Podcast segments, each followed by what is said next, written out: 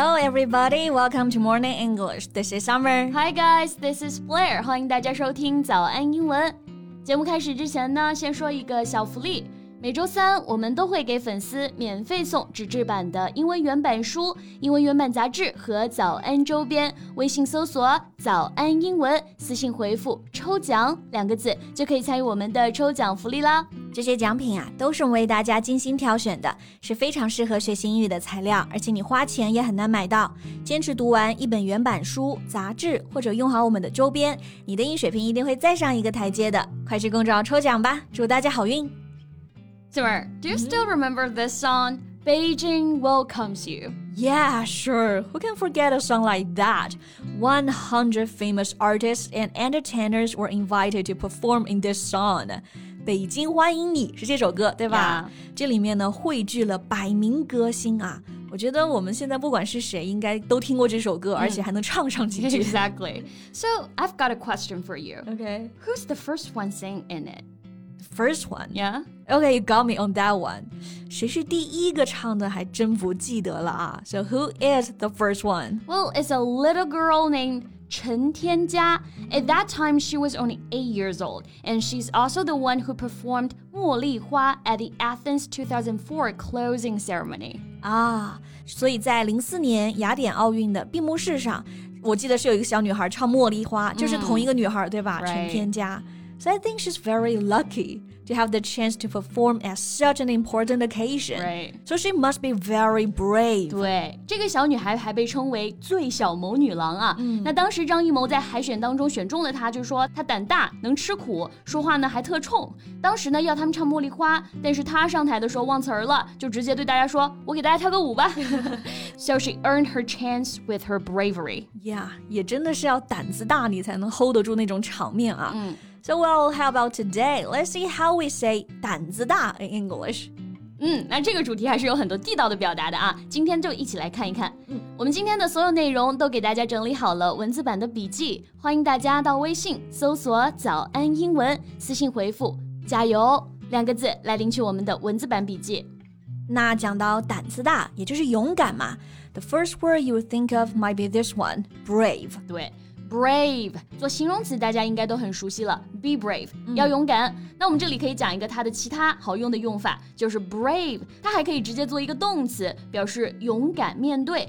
To have to deal with something difficult or unpleasant in order to achieve something。对。比如说，她在海选的时候，下面坐着那么多的评委，有的小女孩可能就有点不敢面对他们了啊。嗯、Some little girls didn't feel up to braving all the judges down there, watching them singing. 对，但是陈天嘉小妹妹就特别勇敢。She has the courage to tell them that she forgot the song and instead she would dance for them. Yeah, she has that courage.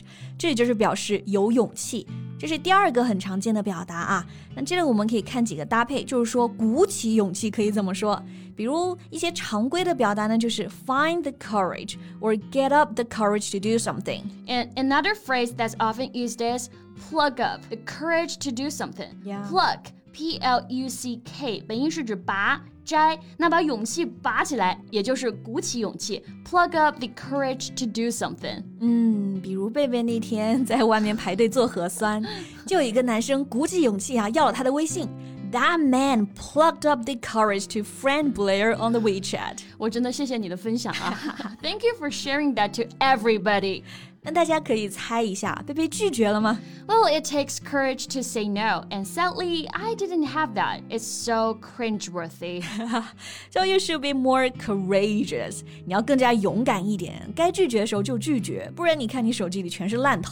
tell me about it.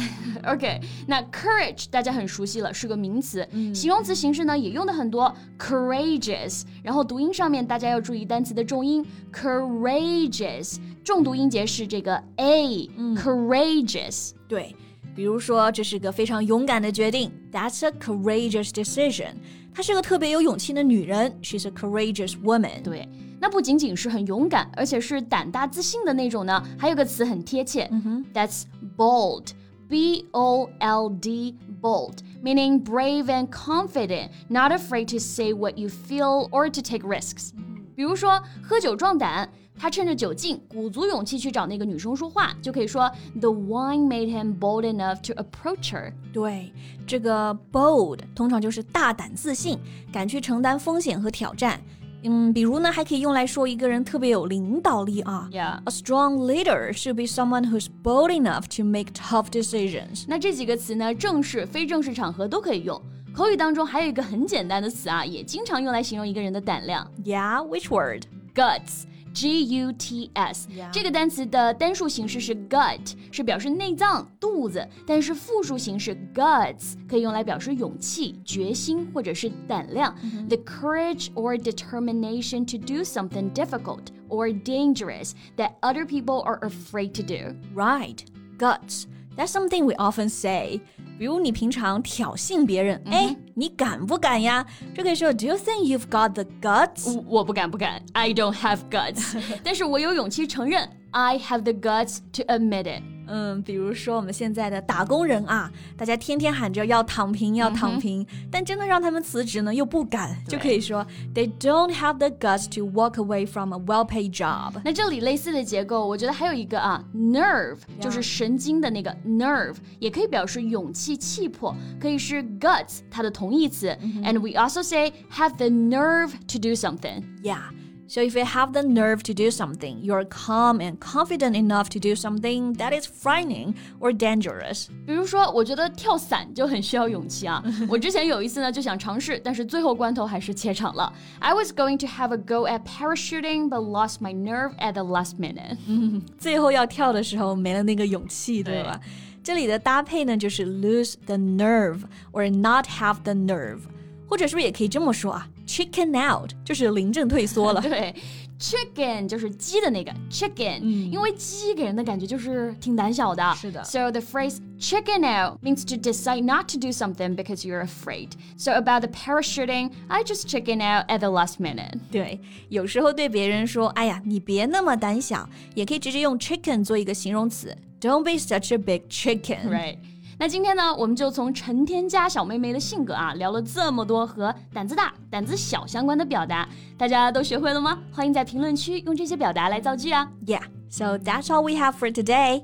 最后呢，也再提醒大家一下，我们今天的所有内容啊，都整理好了文字版的笔记，欢迎大家到微信搜索“早安英文”，私信回复“加油”两个字来领取我们的文字版笔记。 So thank you so much for listening. This is Blair. This is Summer. See you next time. Bye.